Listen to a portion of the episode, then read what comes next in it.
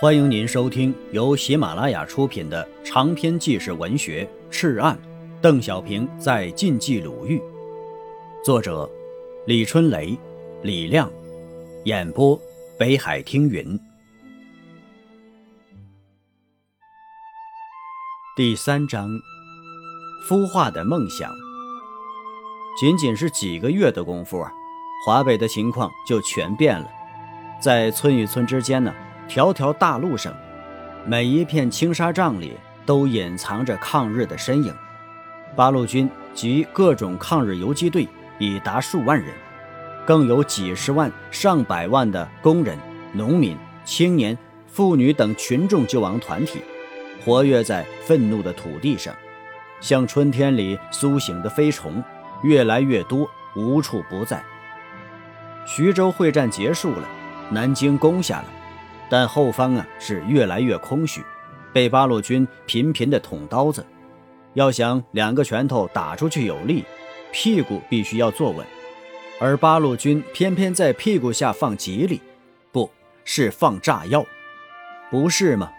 皇军的列车被炸了，汽车、飞机、兵营接二连三的遭到重创，几次扫荡均无收获。要控制中国。必先控制华北。一九三八年的十月二十七日，日军攻下武汉之后，对华北兵力重新进行了部署，在太原、邯郸、长治、石家庄、邢台、安阳、大名、武安等地驻防重兵，对每个县城也以大队为单位进驻。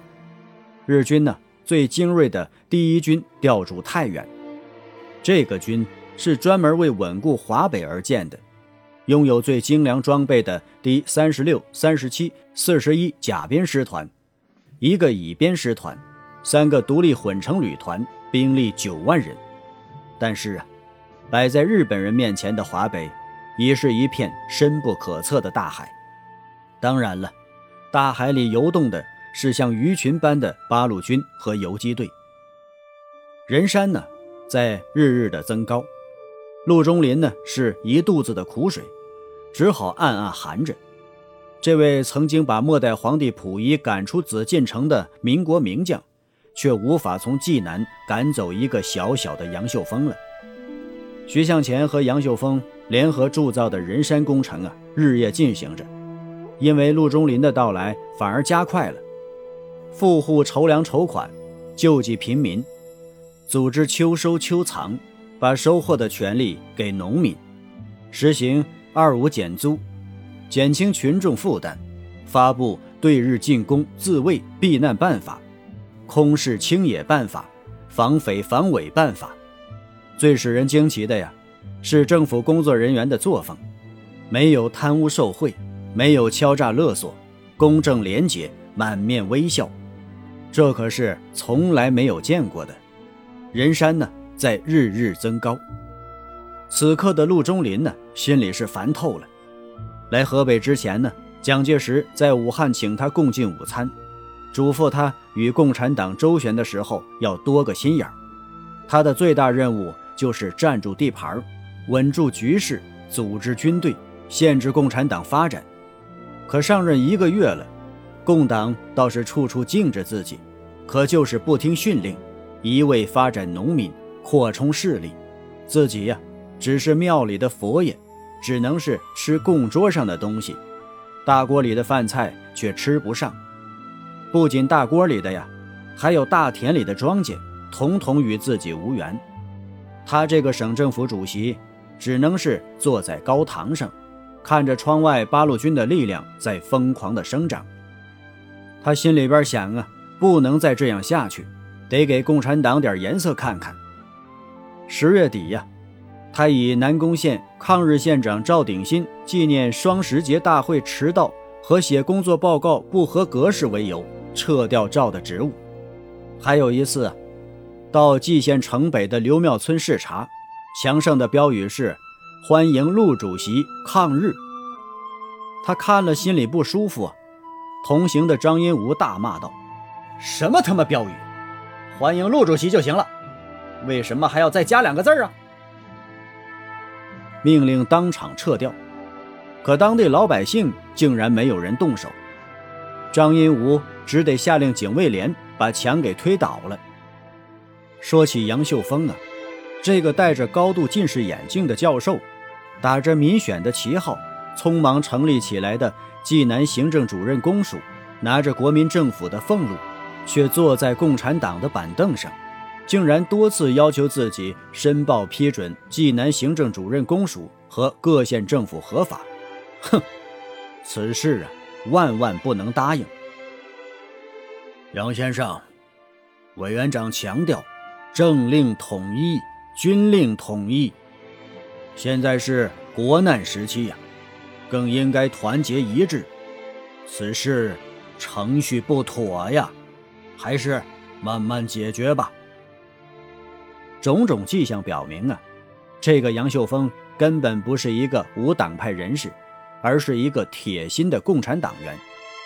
张荫武当初怎么就没看出来呢？竟申报南京批准他为省政府委员，必须把他从省政府里剔除出去。可是，自己处境尴尬，初来乍到，羽翼未丰啊，没有兵，没有粮，暂时还需要依靠共产党保护啊。这位曾经把末代皇帝赶出皇宫的将军，却赶不走了一个小小的杨秀峰了，一肚子的苦水，只好暗暗地含着。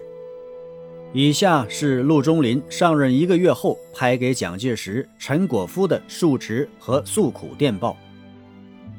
本省党务中断已久，各地民运团体已领导无人，遂于无形中停顿解散。本部抵记后，各县民运共产党早着先编，其组织系统县、区、村各设民革革命战地委员会。内分总务、组织、宣传、动员、分配、人民武装、锄奸六部，其中最关重要之组织——人民武装二部，皆为共党分子把持。全县之民众团体，如妇女救国会、农民救国会、店员救国会，悉由该会领导。各民众团体之上，均设济南总会，以求集中力量。八路军东郡纵队政治部，实为各县动委会及济南民众团体各总会之发号施令总机关。本部外查实情，内秉职责，深知令组织民众团体难免发生摩擦，令共党将领导权完全交出，绝非共党所愿。